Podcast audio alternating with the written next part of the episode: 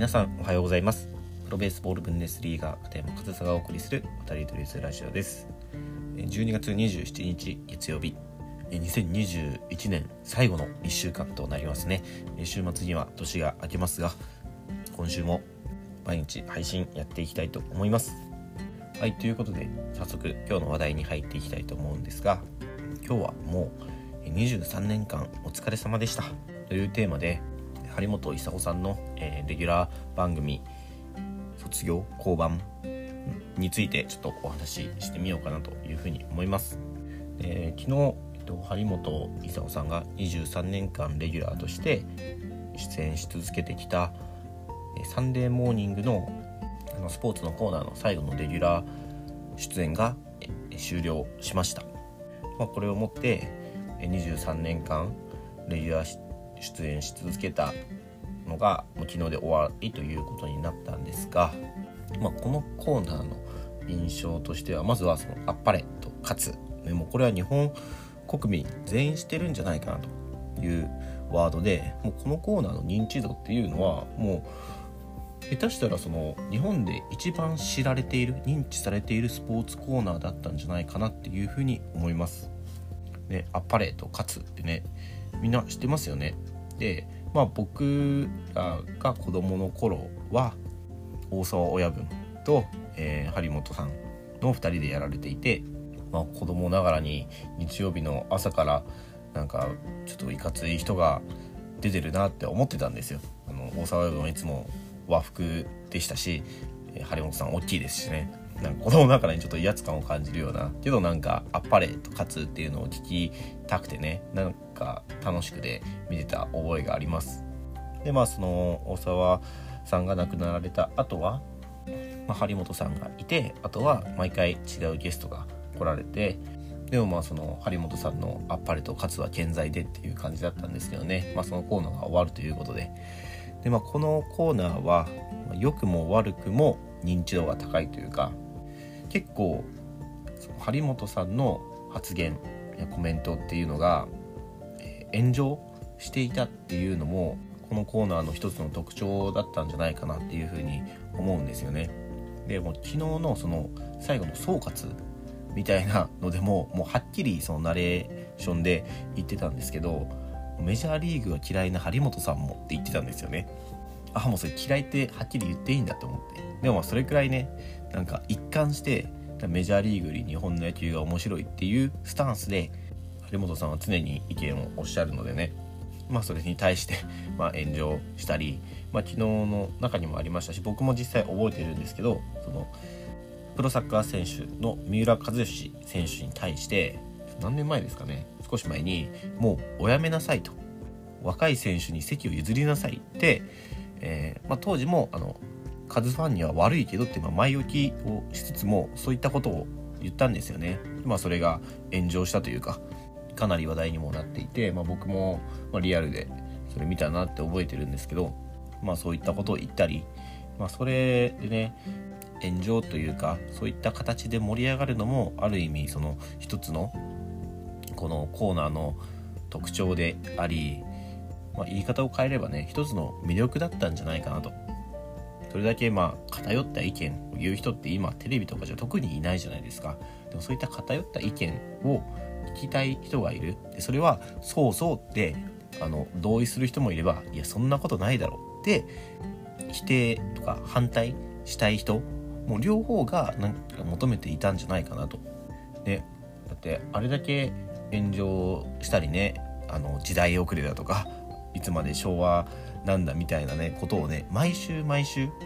その言われていたのにもかかわらずいざ辞めるとなればもう張本さんのかつ聞けないのかとか毎週見れなくなって残念だとか寂しいとかなんかそういった意見が上がってたりするんですよね。で、まあ、僕自身も、まあ、張本さんちょっとそれは極端じゃないかなっていう意見もう最近もねあのボクシング女子ボクシングの件とかでも炎上したりしてましたよね。そういったものもあまり あの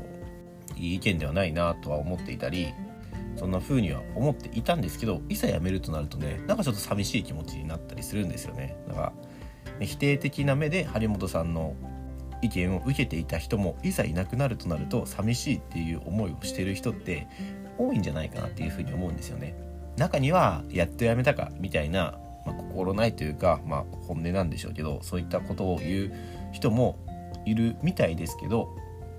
けどなんか圧倒的に「お疲れ様でした」とか「もう見れなくなるの残念です」とか「寂しいです」みたいな意見がそのネット上でもね上がっているのを見るとやっぱりみんなに求められていたのかなと。でそういったことができる人ってその歯に物着せずというか炎上するって分かってるようなことも言ったりするじゃないですか。それはさすがにダメでしょみたいなことも言ったりするじゃないですか。もそれを言える人って今もういないしなんかそれね、誰もできないことをやってるっていうところでなんかみんなからは求められていたそれが批判になろうが炎上しようがなんかそれが聞きたくて見てた人っていると思うんですよね。だからみんなまた張本さんあんなこと言ってるよとか張本さんちょっと端すぎるよって言ってた人もいざ辞めるとなると なんかちょっと寂しい気持ちになるのかなと。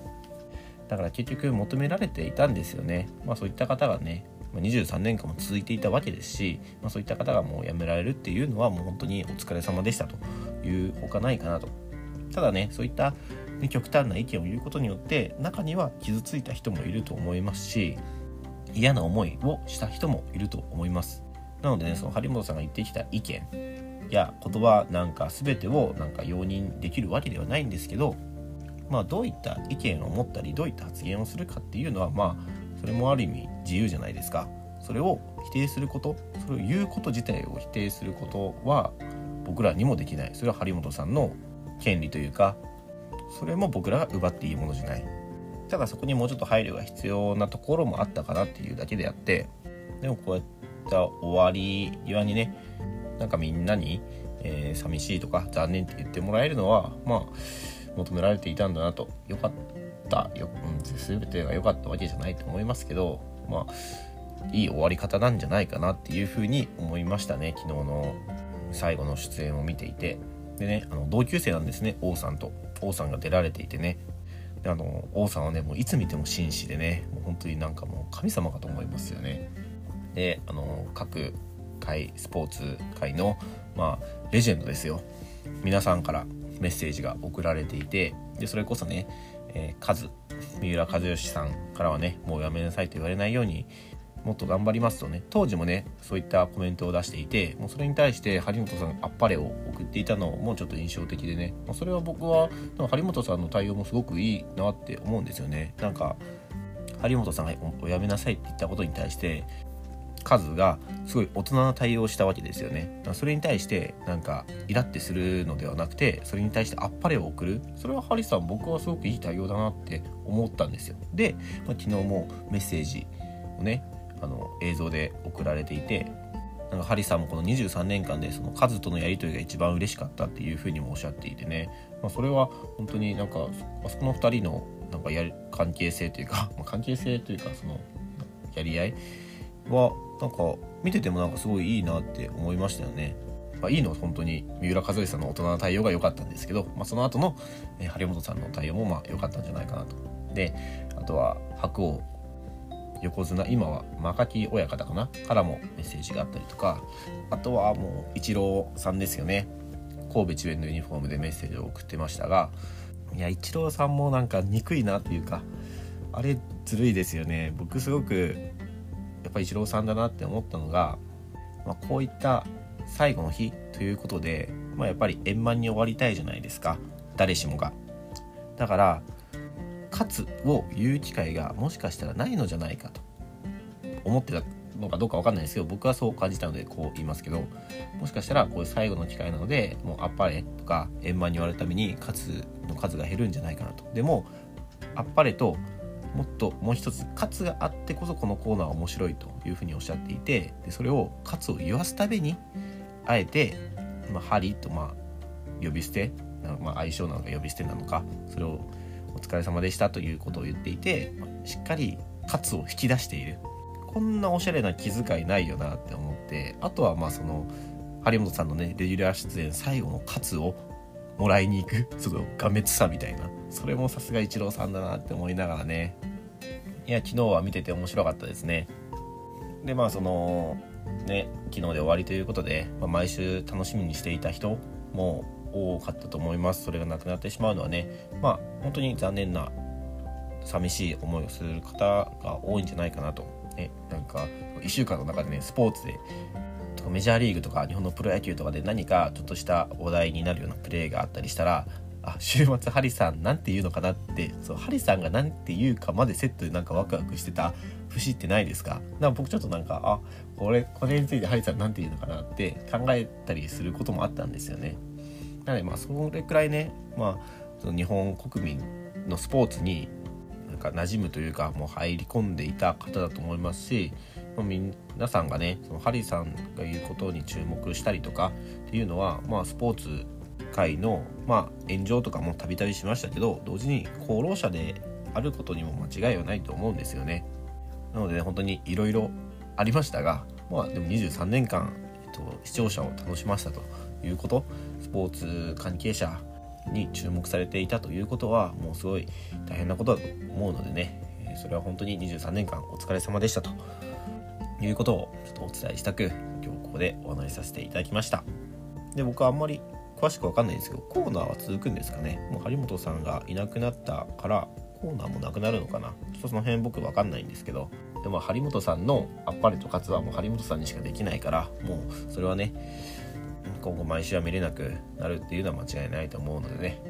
いやまあ良かったですよ。最後に見れて、まあ、23年間ということで僕はもう子供の頃から見ていたのでね。ちょっと思い出に浸りながら今日はお話しさせていただきました。はいということで今日も最後までお聴きいただきありがとうございました。片山和沙でした。